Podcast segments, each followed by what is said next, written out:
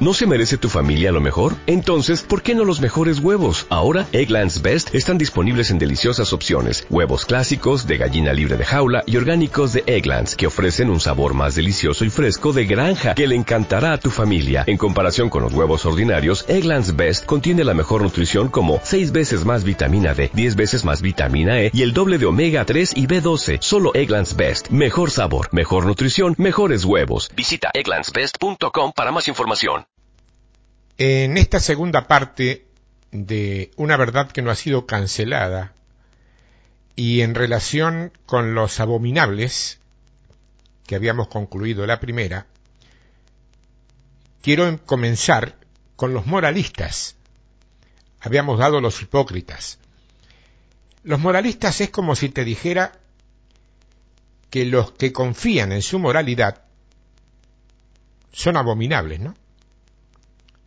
¿Te resulta extraña esta afirmación? Es posible que digas, si estoy viviendo una vida moral, soy honrado y justo, no miento, no robo, no fornico, soy buen ciudadano de mi país, sostengo la iglesia, me porto como persona respetable, ¿por qué seré abominable para Dios? De hecho, puede ser que todo sea como estás diciendo vos, pero nadie podría poner en duda tu, tu, tu, tu sinceridad. Sin embargo, ser abominable de todas maneras a la vista de Dios. Y te voy a decir la razón. Es porque tu confianza está puesta en tu moralidad, en lo que haces, en lugar de ponerla en lo que Jesús ha hecho por ustedes y en lo que Él es para todos nosotros. Es probable que algunos de los que escuchan estos trabajos sean quizás ya ancianos, con menos años por vivir que los más jóvenes en esta tierra, y creen que sus vidas morales los salvarán y los llevarán derechito al cielo. Pero la verdad no es esa, ¿eh? En realidad, si piensan así, están perdidos. En contrapartida, cualquiera de ustedes podrán haber sido pecadores, perdidos y abominables a los ojos de Dios, si han tenido en poco el sacrificio de Jesús y si confían en su propia moralidad, en su propia justicia, en lugar de confiar en la justicia de Cristo. Y antes que te enojes conmigo, déjame decirte otra vez que a esto no lo digo yo precisamente. En el libro de Isaías, en el capítulo 64, mira lo que dice el verso 6. Si bien todos nosotros somos como suciedad, y todas nuestras justicias como trapos de inmundicia, y caímos todos nosotros como la hoja, y nuestras maldades nos llevaron como el viento. Trapos de inmundicia, dice. Pensalo. Toda nuestra justicia es como trapos de inmundicia como trapos sucios, solamente aptos para ser quemados. No estoy inventando nada ni siendo inútilmente poético. ¿eh? ¿Qué se hace en cualquier casa de familia, medianamente ordenada, claro, con los trapos sucios totales que quedan después de una limpieza a fondo y de algo que no se puede sacar con, con, con el lavado. Se queman. Se arrojan al cesto de la basura.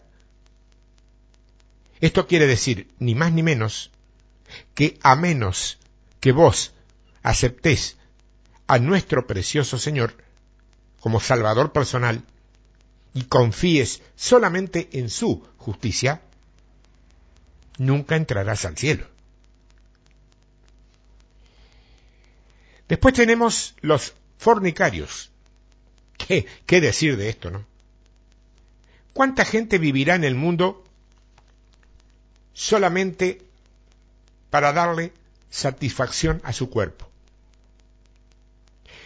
Así como a lo largo de la historia la humanidad ha ido atravesando distintas eras, a la actual, aunque compartido con otros ítems, tranquilamente podríamos denominarla como la era del sexo. Además de las antiguas librerías y los kioscos ya en proceso de extinción, se le han sumado las aplicaciones visuales y toda la oferta que Internet ofrece en este tenor.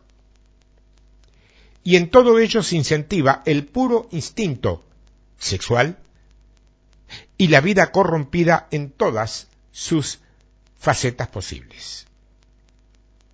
Claro está que hay un algo que no siempre se ve del lado de los consumistas y es que toda esa oferta, esa oferta hot y sexualmente explícita, no tiene intención de educarlo,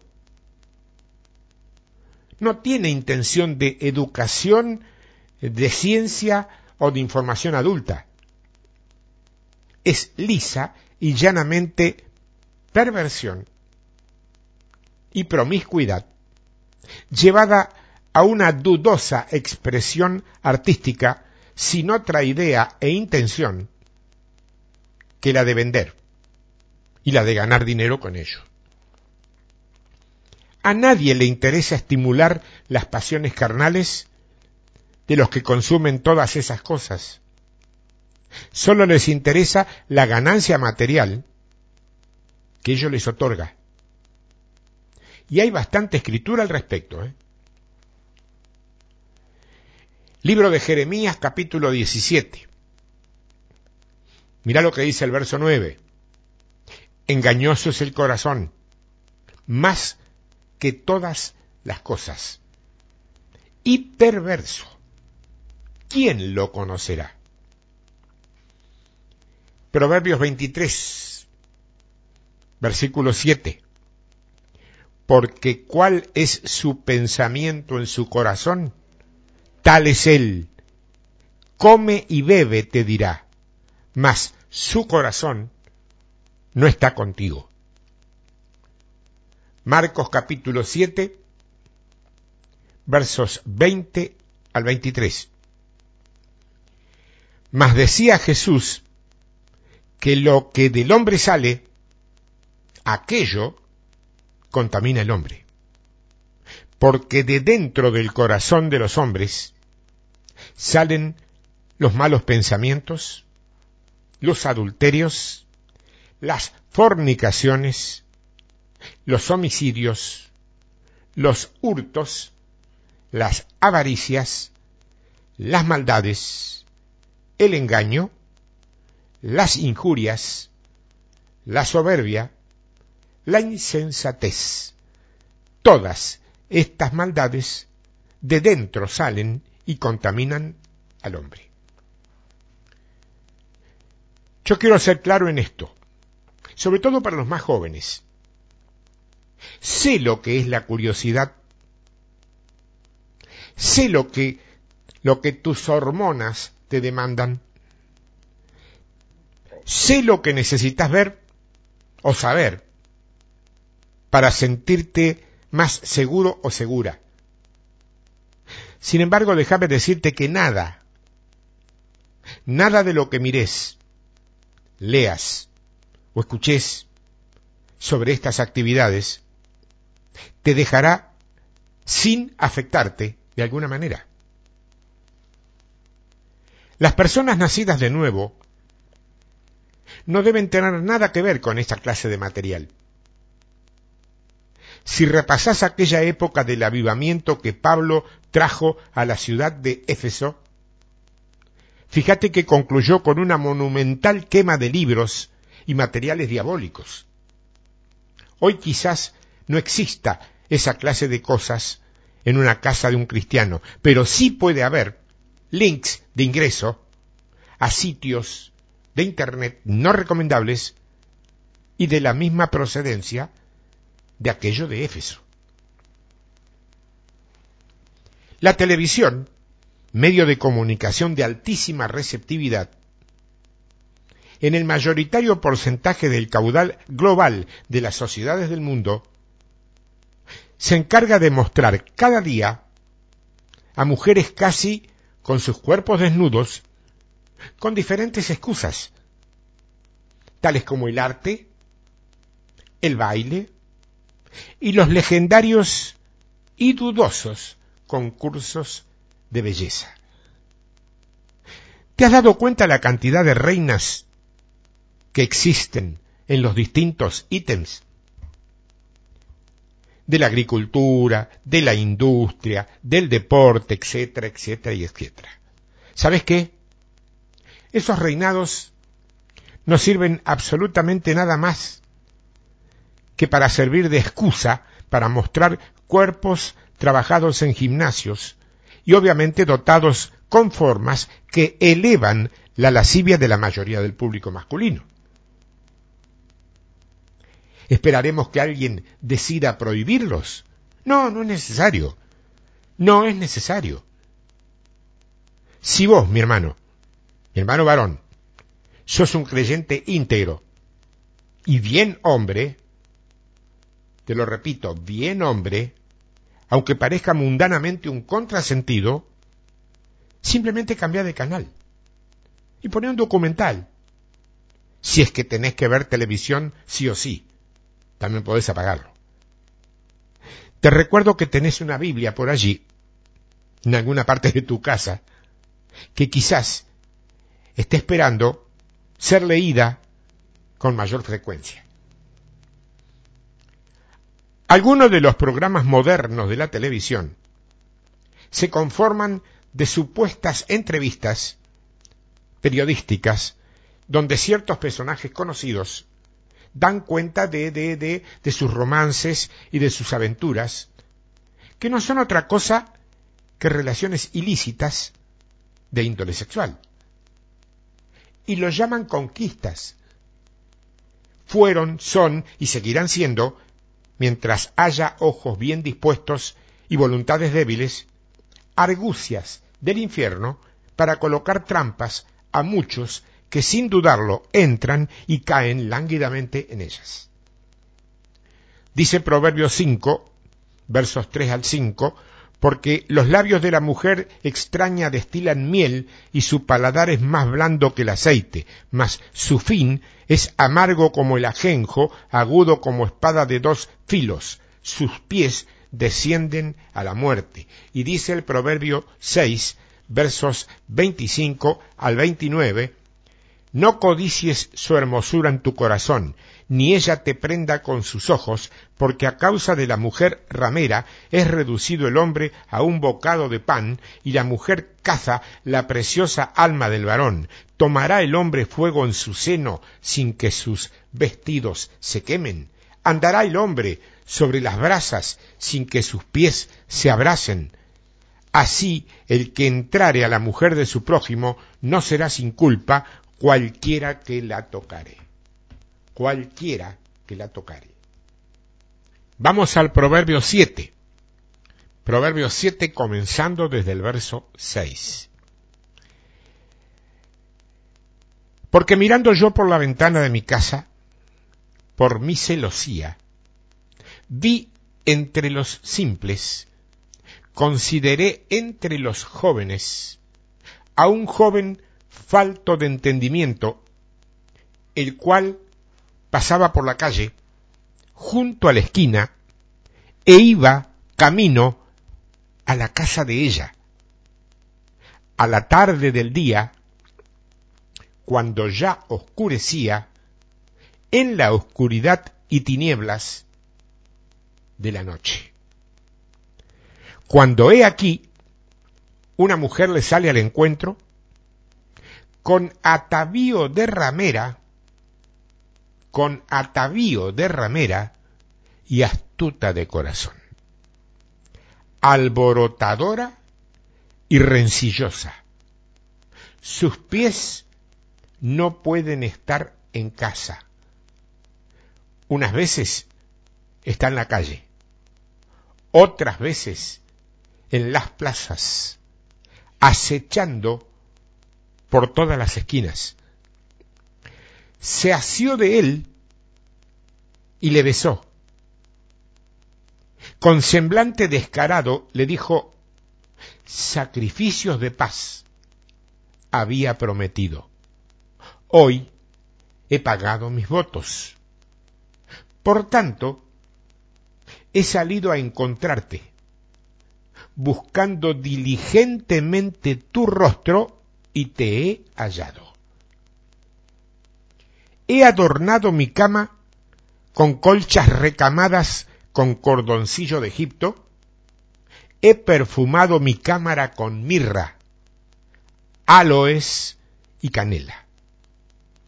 Ven, dice el verso 18, ven, embriaguémonos de amores hasta la mañana, alegrémonos en amores, porque el marido no está en casa, se ha ido un largo viaje. La bolsa de dinero llevó en su mano. El día señalado volverá a su casa. Lo rindió con la suavidad de sus muchas palabras. Le obligó con la salamería de sus labios. Al punto se marchó tras ella, como va el buey al degolladero, y como el necio a las prisiones para ser castigado, como el ave que se apresura a la red y no sabe que es contra su vida, hasta que la saeta traspasa su corazón. Ahora pues, hijos, oídme y estad atentos a las razones de mi boca. No se aparte tu corazón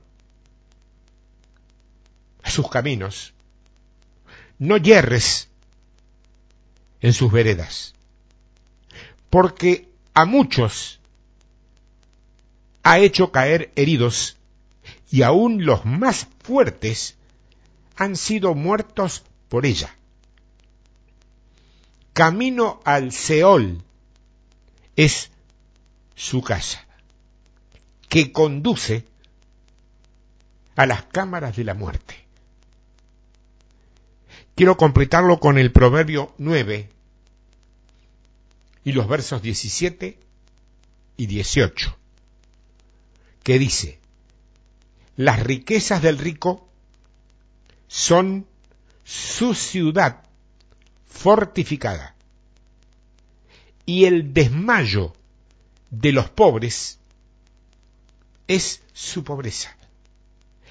La obra del justo es para vida, mas el fruto del impío es para pecado. Yo pregunto, ¿habrá alguien entre ustedes o conocerán ustedes a alguien a quien por ahí estiman que se encuentre culpable del pecado del sexo? Es tan fácil caer en esa trampa, tan fácil. Es suficiente, ¿qué te digo? Es suficiente con darle rienda suelta a la carne. Yo tengo la certeza absoluta que nadie está libre de esa tentación. Nadie. Hay un antiguo proverbio persa, no cristiano, ¿eh? Persa, que dice, no puedes impedir que los pájaros vuelen alrededor de tu cabeza, pero puedes guardarte de que no construyan su nido en tu cabello. Está claro. ¿eh? Eso significa que un mal pensamiento puede tenerlo cualquiera. Y en cualquier momento. Y eso no le será contado como pecado. Con tal que sepas resistirlo. Pero si alguien está envuelto en abuso o en asuntos sexuales, me temo que deberá atender y entender las severas advertencias que la palabra de Dios formula al respecto. Deténganse ya. Arrepiéntanse de sus pecados. Cobíjense bajo la sangre redentora y el Espíritu Santo les dará completa victoria sobre la carne si le dan a Él el completo control de sus vidas. Recuerden, por si hiciera falta mencionarlo una vez más, que ningún fornicario entrará al cielo. Ningún fornicario. Los homicidas. Y bueno, el 98% de las personas que van a una iglesia seguramente podrán decir, y con total certeza y justicia, que nunca han matado a nadie. Así que están libres de ese pecado, ¿no? Obvio, a los que habiéndolo hecho en su anterior vida, se arrepintieron, fueron perdonados por Dios, y luego de cumplir sus condenas correspondientes, para con la sociedad, fueron restaurados por completo. Sin embargo, yo no estoy hablando de eso. Porque lo cierto es que muchos de estos cristianos profesantes, miembros de iglesias, son culpables de haber quitado o acortado, quitado o acortado alguna vida humana y ningún homicida entrará al cielo. Claro, me imagino tu rostro lleno de asombro, entonces me explico. Hay quienes quitan la vida de un niño no nacido para evitar tener hijos. Aborto se llama eso. Te sorprendería saber con cuánta frecuencia se habla de aborto dentro de las paredes de esos lugares aparentemente tan santos. Y una vida es una vida a los ojos de Dios, tanto si ha llegado a nacer como si no.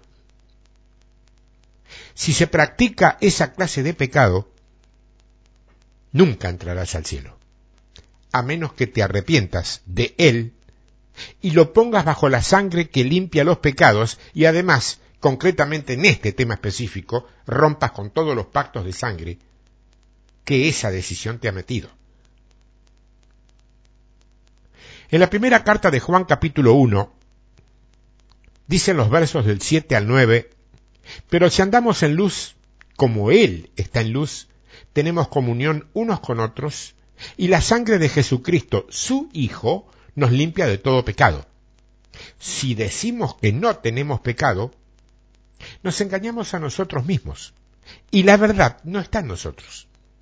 Si confesamos nuestros pecados, Él es fiel y justo para perdonar nuestros pecados y limpiarnos de toda maldad. Claro, si fueras culpable de esta clase de pecado, yo te exhorto a que lo consideres con mayor seriedad y no con ligereza como la podés haber hecho hasta hoy. Porque te puede costar la entrada al cielo.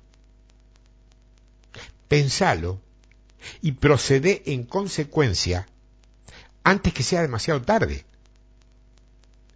Pero eso no es todo. ¿eh?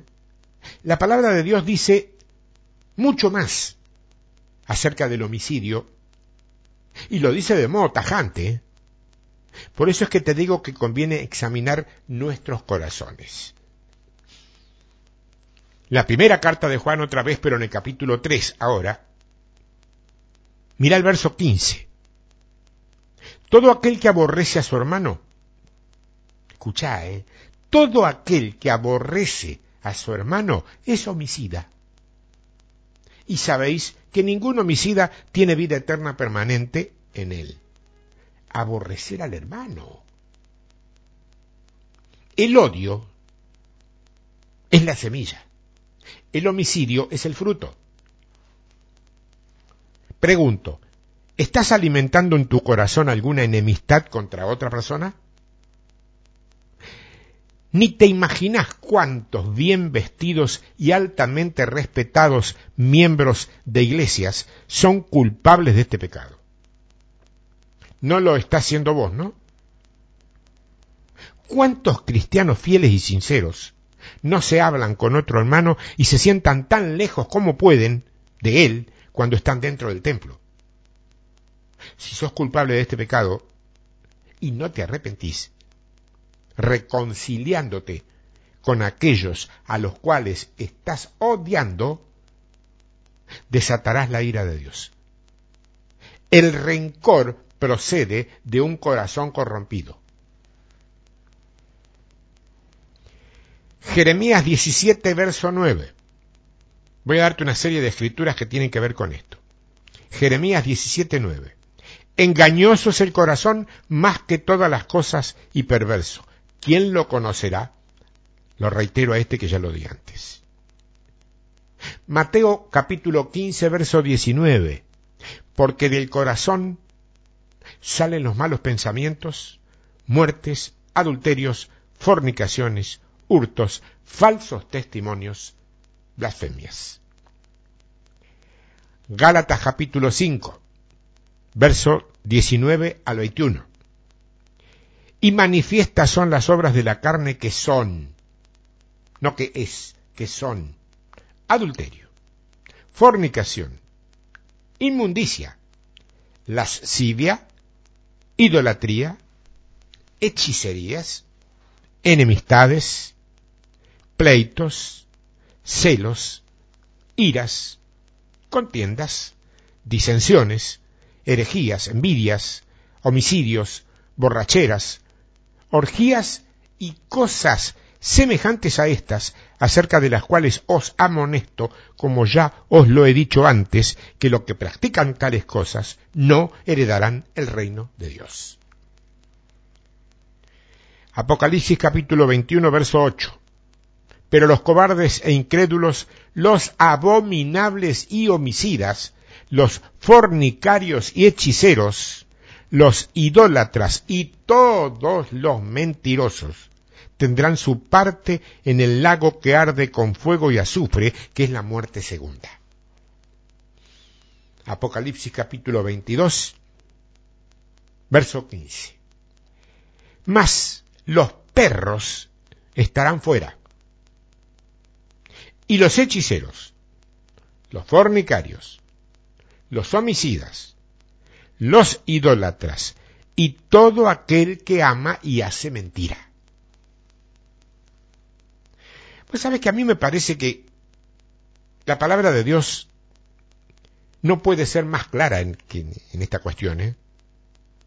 Si el odio a otra persona es la semilla y el asesinato es su fruto, entonces la raíz del homicidio está arraigada dentro del corazón humano. Te sugiero que no continúes alimentando ningún rencor, sino hace tuya la oración de David que podemos leer en el Salmo 139, versos 23 y 24. Examíname, oh Dios, y conoce mi corazón. Pruébame y conoce mis pensamientos, y ve si hay en mí camino de perversidad, y guíame en el camino eterno.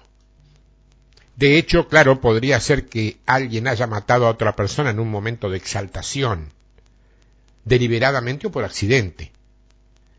A lo mejor vos, después de tanto tiempo, sos uno de ellos y te estás preguntando, ¿qué me ocurrirá? ¿He de verme excluido para siempre del cielo? ¿No hay esperanza para mí? Mira, aun cuando fueras culpable del pecado de asesinato, podés ser perdonado y entrar al cielo, sí, sí, sí, sí. El homicidio puede ser perdonado como cualquier otro pecado. El pecado es pecado a los ojos de Dios, y Dios lo aborrece con todo su ser. Jesús murió en la cruz y resucitó para que los pecados fueran perdonados. Las manos de Pablo, fíjate, estuvieron alguna vez teñidas de sangre antes que fuera salvado. Si Saulo, el perseguidor, pudo ser salvo y convertido en Pablo, el poderoso heraldo de la cruz, ¿te vas a atrever a dudar que Dios también pueda perdonarte a vos? Otra vez David, mira, Salmo 51, verso 10. Crea en mí, oh Dios, un corazón limpio y renueva un espíritu recto dentro de mí. Una excelente oración. Y ahora vienen los hechiceros. Los hechiceros. Pues sabe que en estudios antiguos esta área estaba reservada para referirse al espiritismo y sus consecuencias.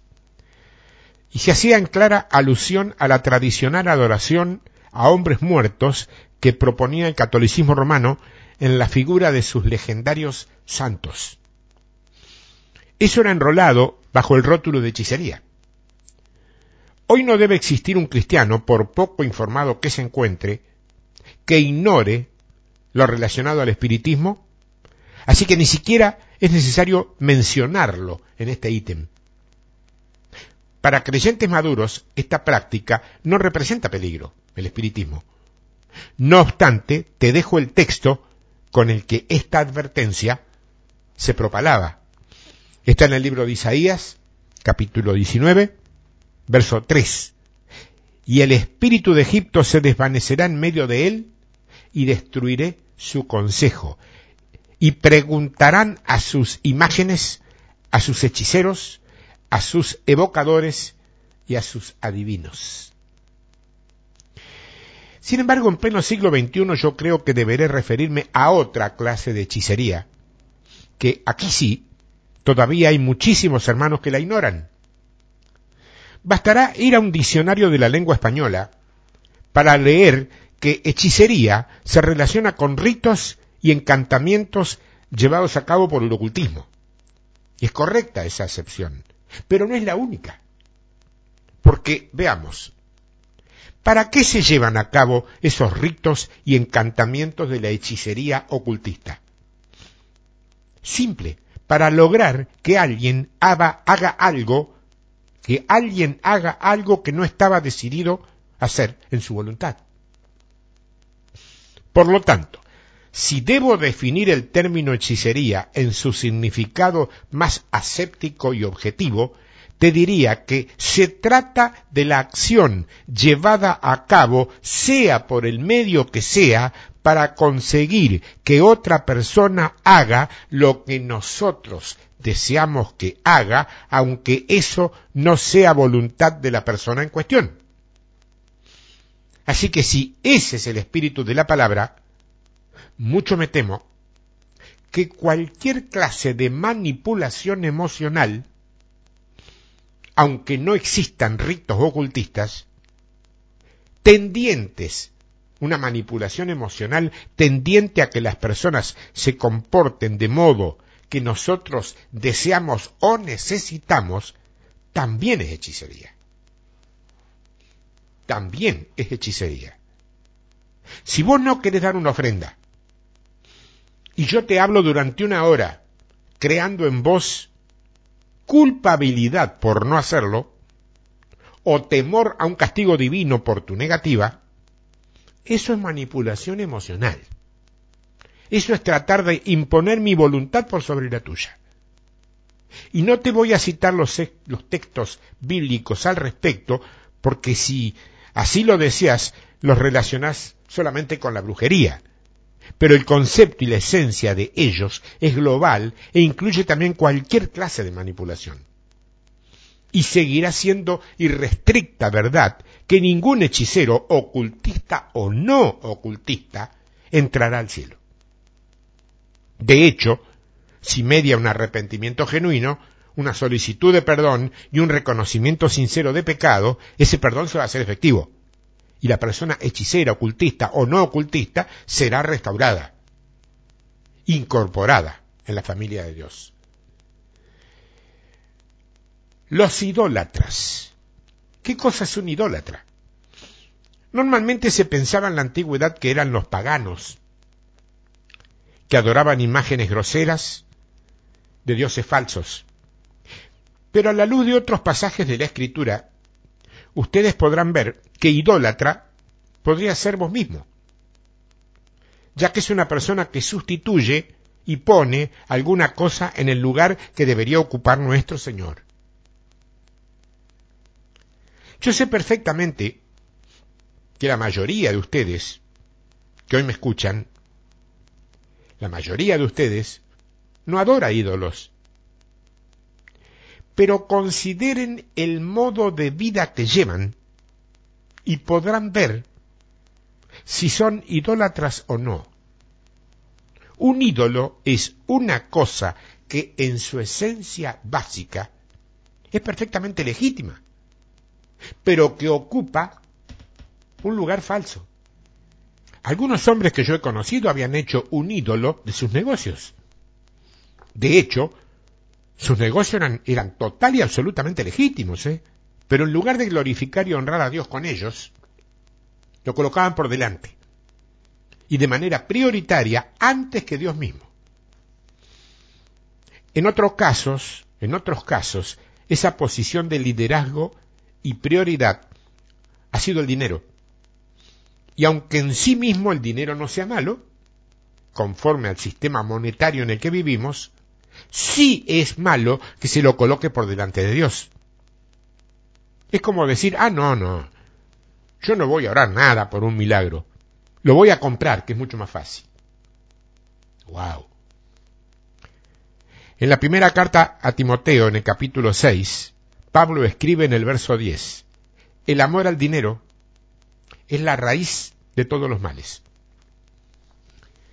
Repito algo, el dinero es un excelente medio de cambio. No es pecado trabajar para ganar dinero. El pecado es que el dinero te posea a vos. Si pones al dinero como primer objetivo en tu vida, lo convertís en tu ídolo. Te haces adorador de un ídolo, mamón en este caso, y ningún idólatra entrará al cielo. Y no es lo único, ¿eh? podés hacerte un ídolo de cualquier cosa, de tu empresa, de tu granja, de tu esposa, de tu hogar, de tus padres o incluso de tus hijos. Y te voy a decir más todavía. Muchos cristianos profesantes, honestos y sinceros pueden llegar a ser un ídolo de su iglesia de sus pastores, o hasta de un familiar que haya partido para estar con el Señor, si es que te desesperas por su partida en lugar de acatar la voluntad de Dios. Cualquier cosa que toma el primer lugar en nuestras vidas, el lugar le pertenece solamente a nuestro Señor Jesús. Es un ídolo. Por legítimo que parezca ser, ¿eh? cualquier cosa. Entonces la pregunta de este momento tiene que ser, ¿ocupa el Señor el lugar que le pertenece en tu vida? ¿Recibe Él tu pleno y total homenaje y adoración muy por encima de las cuestiones materiales o circunstanciales? Hmm, gloria a Dios, realmente gloria a Dios, si has podido responder que sí. Los mentirosos. La palabra de Dios dice en Apocalipsis capítulo 21, verso 27, no entrará en ella ninguna cosa sucia, o que hace abominación y mentira, sino solamente los que están escritos en el libro de la vida del Cordero. En el mismo tenor y en el mismo capítulo del mismo libro, pero con anterioridad, en el verso 8, consigna esto. Pero los cobardes e incrédulos, los abominables y homicidas, los fornicarios y hechiceros, los idólatras y todos los mentirosos tendrán su parte en el lago que arde con fuego y azufre, que es la muerte segunda. ¿Qué es una mentira? Algunos diccionarios dicen que mentir es cualquier cosa destinada a producir una falsa impresión. La primera mentira que fue oída por oídos humanos fue dicha por el diablo a Eva en el jardín del Edén. Dios le había declarado a Adán y a Eva lo que expresa Génesis capítulo 2 versos 16 y 17. Y mandó Jehová Dios al hombre diciendo de todo árbol del huerto podrás comer, más del árbol de la ciencia del bien y del mal no comerás, porque el día que de él comieres ciertamente morirás. Claro, el diablo vino a Eva con la misma mentira, diciéndole, Eva, no vas a morir si comes del fruto prohibido. Lo que pasa es que Dios sabe que si lo comes, van a ser abiertos tus ojos y van a ser, vas a ser como dioses. Y vas a conocer la diferencia entre lo bueno y lo malo. Y todos ustedes ya saben lo que ocurrió como consecuencia de esa mentira. Eva fue puesta en la encrucijada. Tuvo que decidirse entre Dios y el, y el diablo ya que Dios había dicho una cosa y el diablo otra. Eva tenía que elegir. Y del mismo modo que nosotros tenemos que elegir cada día entre el bien y el mal. Todos somos agentes morales. Dios nos creó de esa forma. Tenemos la capacidad para escoger, para elegir entre lo justo y lo injusto. Es innecesario decir que hay dos fuerzas que obran en este mundo en favor de ambos principios, Dios y Satanás. La batalla está empezada. Comenzó el día en que Adán y Eva desobedecieron a Dios y creyeron la mentira del diablo. Es el conflicto entre las fuerzas del bien y del mal, entre el pecado y la justicia, entre el cielo y el infierno. Es la lucha de nuestras complejas vidas, la vemos por todas partes. En la vida práctica, así como en los programas de televisión y obviamente en el amplio abanico cibernético. Es la batalla entre el héroe y el villano que se encuentran dentro de la misma persona. Cada día tenemos que hacer decisiones entre el bien y el mal. Y hablando a los hipócritas fariseos, Jesús dijo lo que leemos en Juan, el Evangelio de Juan, capítulo 8, verso 44. Vosotros sois de vuestro padre el diablo y los deseos de vuestro padre queréis hacer. Él ha sido homicida desde el principio y no ha permanecido en la verdad, porque no hay verdad en él. Cuando habla mentira, de suyo habla, porque es mentiroso y padre de mentira. Y sí, el diablo es mentiroso y padre de mentira. Fue mentiroso desde el principio. Es el autor del pecado, de la maldad, de la tristeza, de las lágrimas y de la muerte en el mundo. Y todo empezó por creerle las mentiras al diablo. Yo me pregunto cuántos hoy, todavía, lo están haciendo del mismo modo. Y como no podría ser de otro modo, cosechando las mismas consecuencias. Yo creo que sería innecesario recordarte que la mentira es uno de los pecados más frecuentes que cometen los hombres. Millones la practican cada día. Gente que ha sido bautizada, que son miembros respetables de iglesias respetables, cometen ese pecado. Y no quiero mencionar a ministros porque globalizar o generalizar me llevaría a mí a cometer pecado de injuria para con el inocente. De hecho, mentir puede hacerse no solo de palabras, sino hasta con un gesto. De cualquier manera, que se produzca una falsa impresión en otras personas. Porque mentir sea una práctica tan común no quiere decir que no sea un terrible pecado. Dios aborrece la mentira con toda la fuerza de su ser. Lo aborrece más que cualquier otro pecado, aunque en determinados lugares y por específicos intereses se nos puede haber enseñado otra cosa. Pero Dios aborrece la mentira de un modo muy singular, porque fue el origen de todo el pecado que se transmitiría de padres a hijos. Adán y Eva creyeron la mentira del diablo y su hijo se hizo un mentiroso. Génesis capítulo 4, verso 9. Y Jehová dijo a Caín, ¿dónde está Abel tu hermano? Y él respondió, no sé. ¿Soy yo acaso guarda de mi hermano? Todos sabemos que Caín sí sabía dónde estaba Abel, ya que él lo había asesinado. Mintió. Génesis capítulo 12, versos 18 y 19. Entonces Faraón llamó a Abraham y le dijo, ¿qué es esto que has hecho conmigo? ¿Por qué no me declaraste que era tu mujer? ¿Por qué dijiste es mi hermana, poniéndome en ocasión de tomarla para mí por mujer? Ahora pues, he aquí, tu mujer, tómala y vete.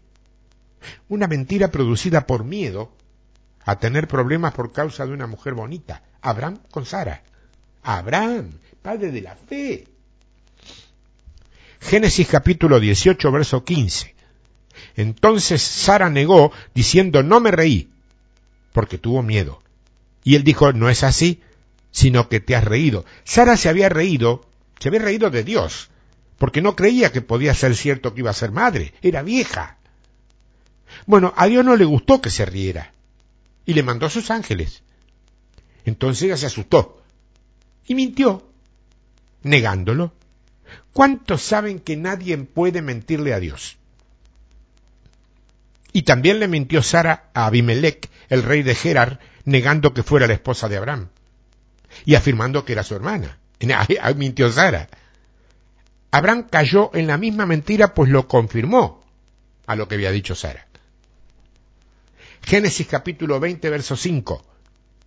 No me dijo él, mi hermana es, y ella también dijo, es mi hermano, con sencillez de mi corazón y con limpieza de mis manos he hecho esto. Isaac mintió, a semejanza de su padre, a los hombres de Gerar, negando que Rebeca fuera su esposa y declarando que era su hermana. Lo mismo hizo. Lo vemos en Génesis capítulo 26, verso 7. Y los hombres de aquel lugar le preguntaron acerca de su mujer y él respondió, es mi hermana.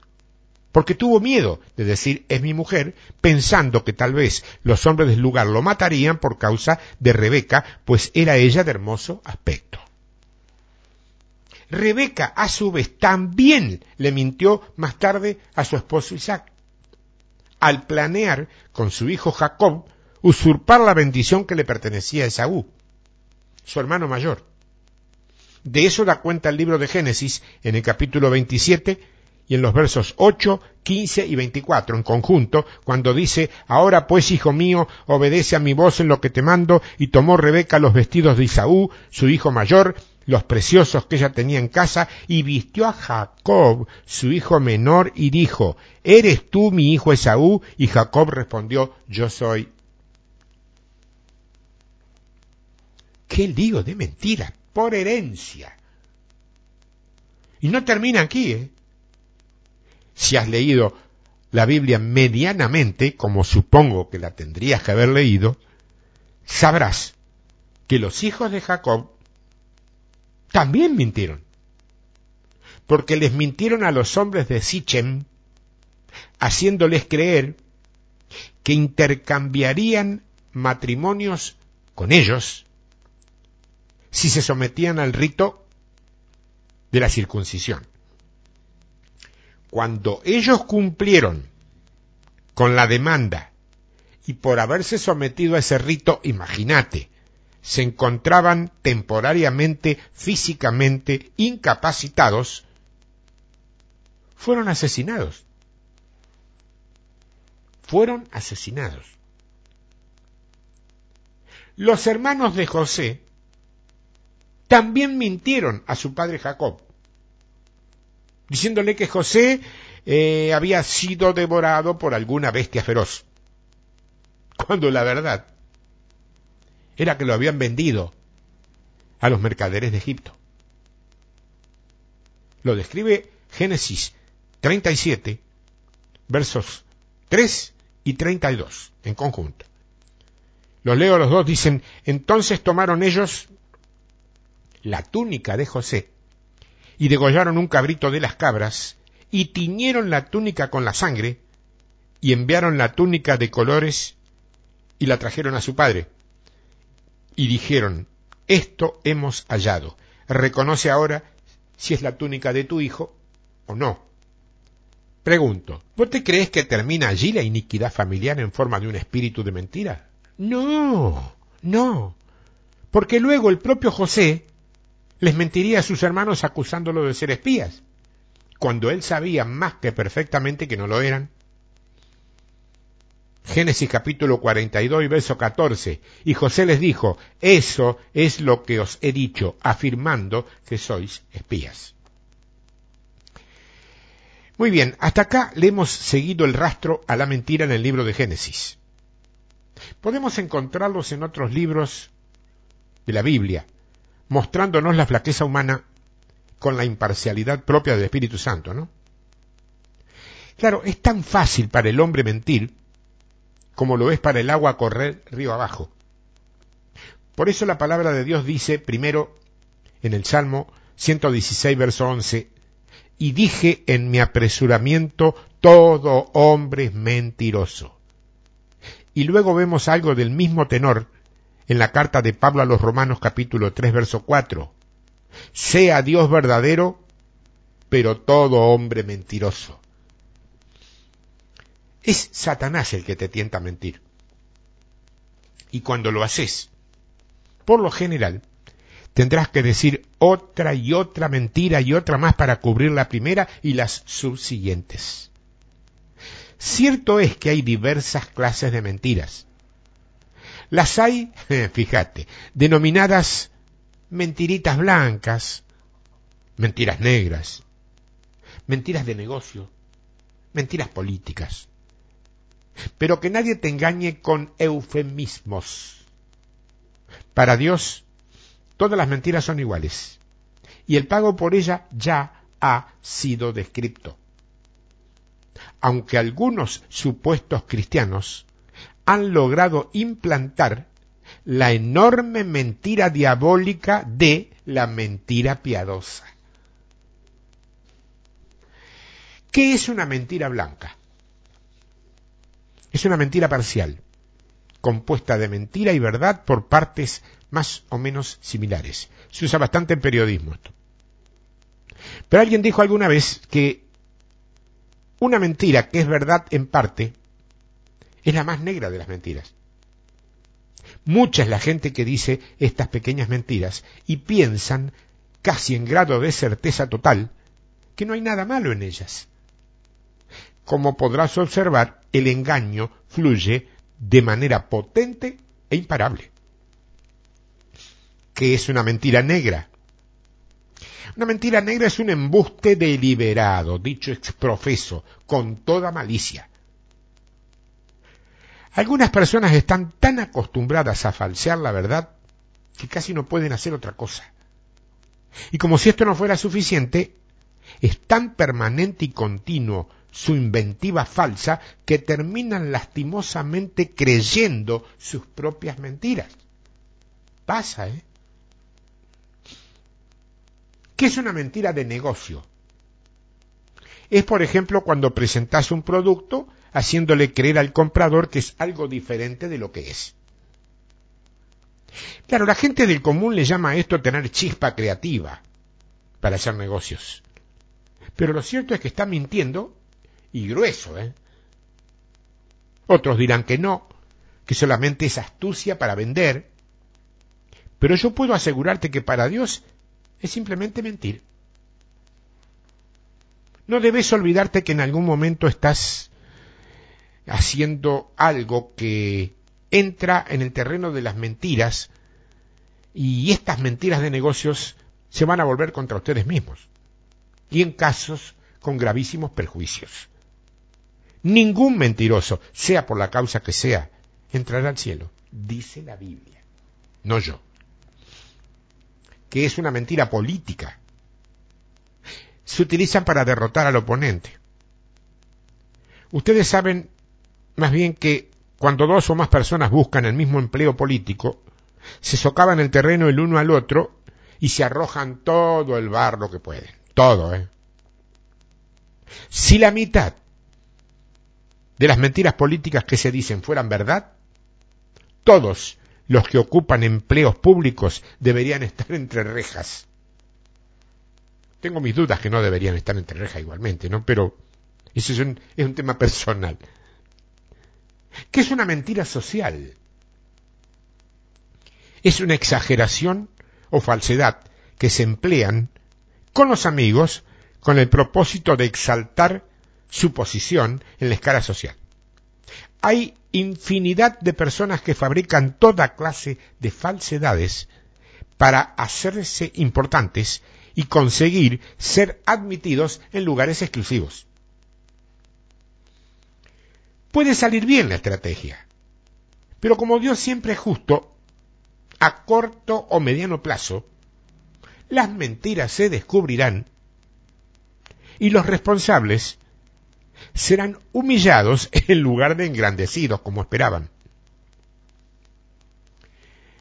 ¿Y qué es una mentira religiosa finalmente?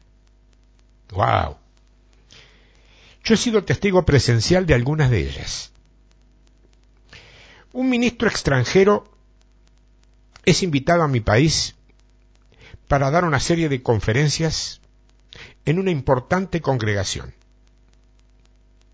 Independientemente de una jugosa ofrenda, va a recibir agasajos y homenajes de todos los colores.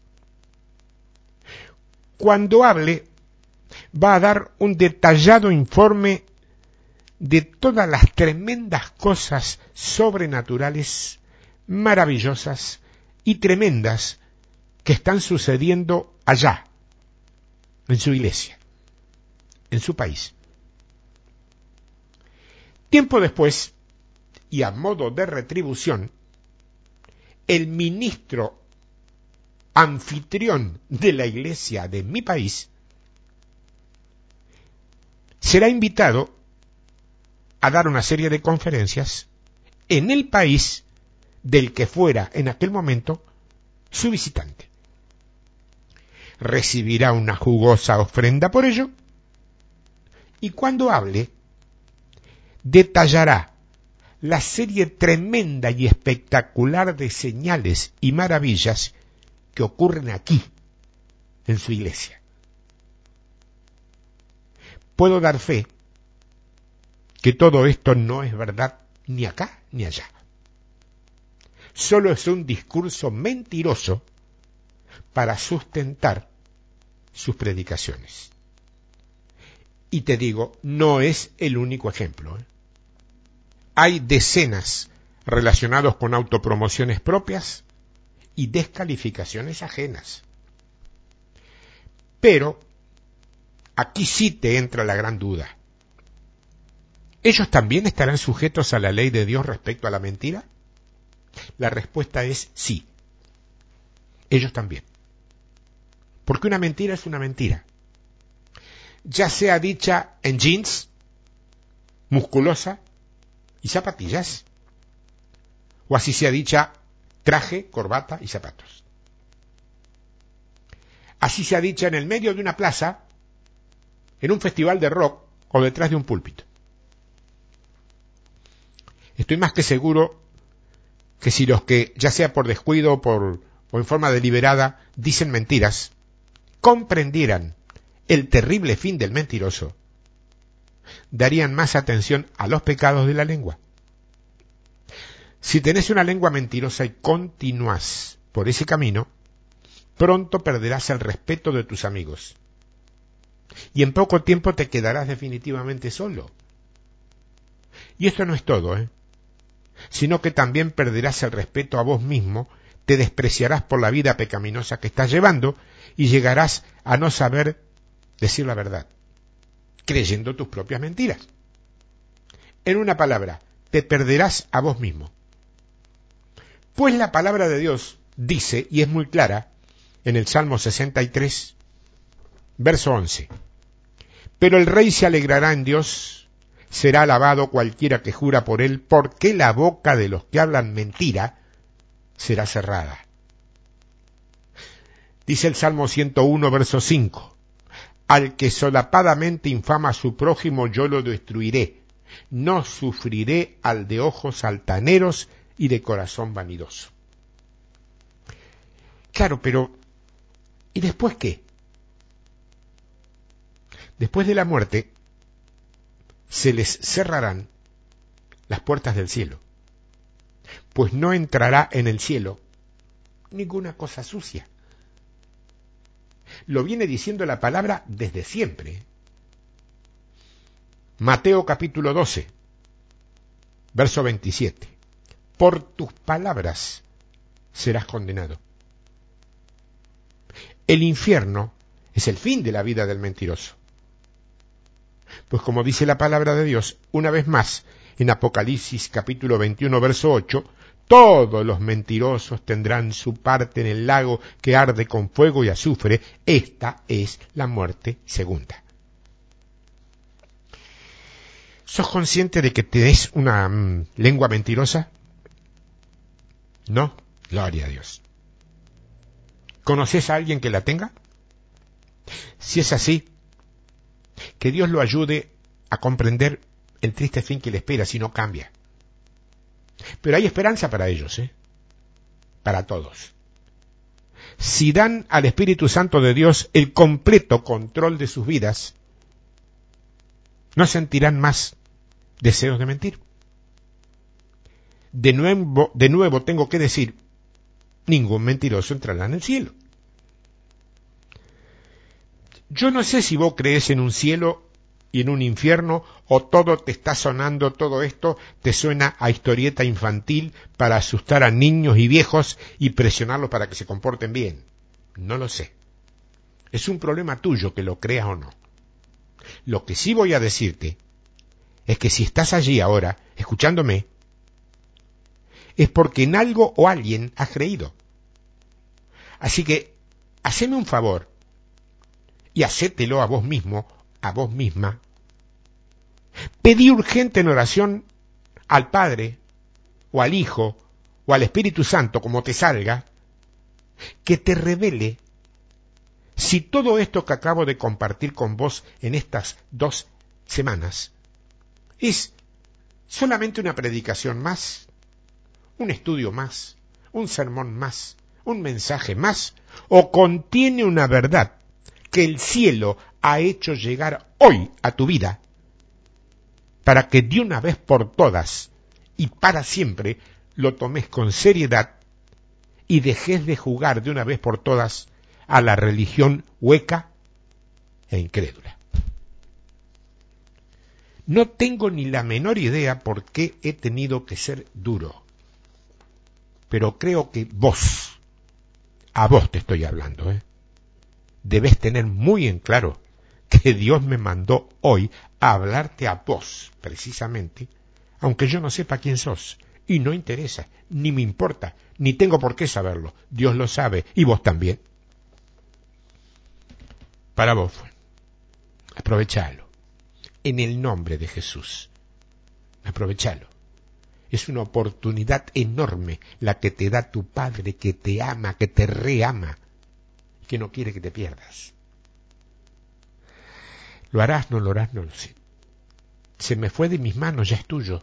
Ya no me corresponde a mí lo que sigue. Yo di todo lo que tenía obligación de dar. Yo no sé cuánto has recibido y qué vas a hacer con esto. Esta que estuvimos compartiendo es una verdad que aunque sea antigua, no ha sido cancelada. ¿eh? Por eso es vigente y es actual. Mis correos, tiempo de victoria arroba hotmail.com, tiempo de victoria arroba yahoo.com.ar.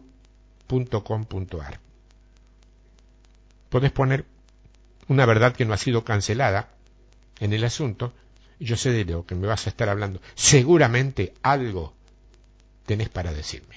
Dios te bendiga. Hasta la próxima semana, si Dios quiere.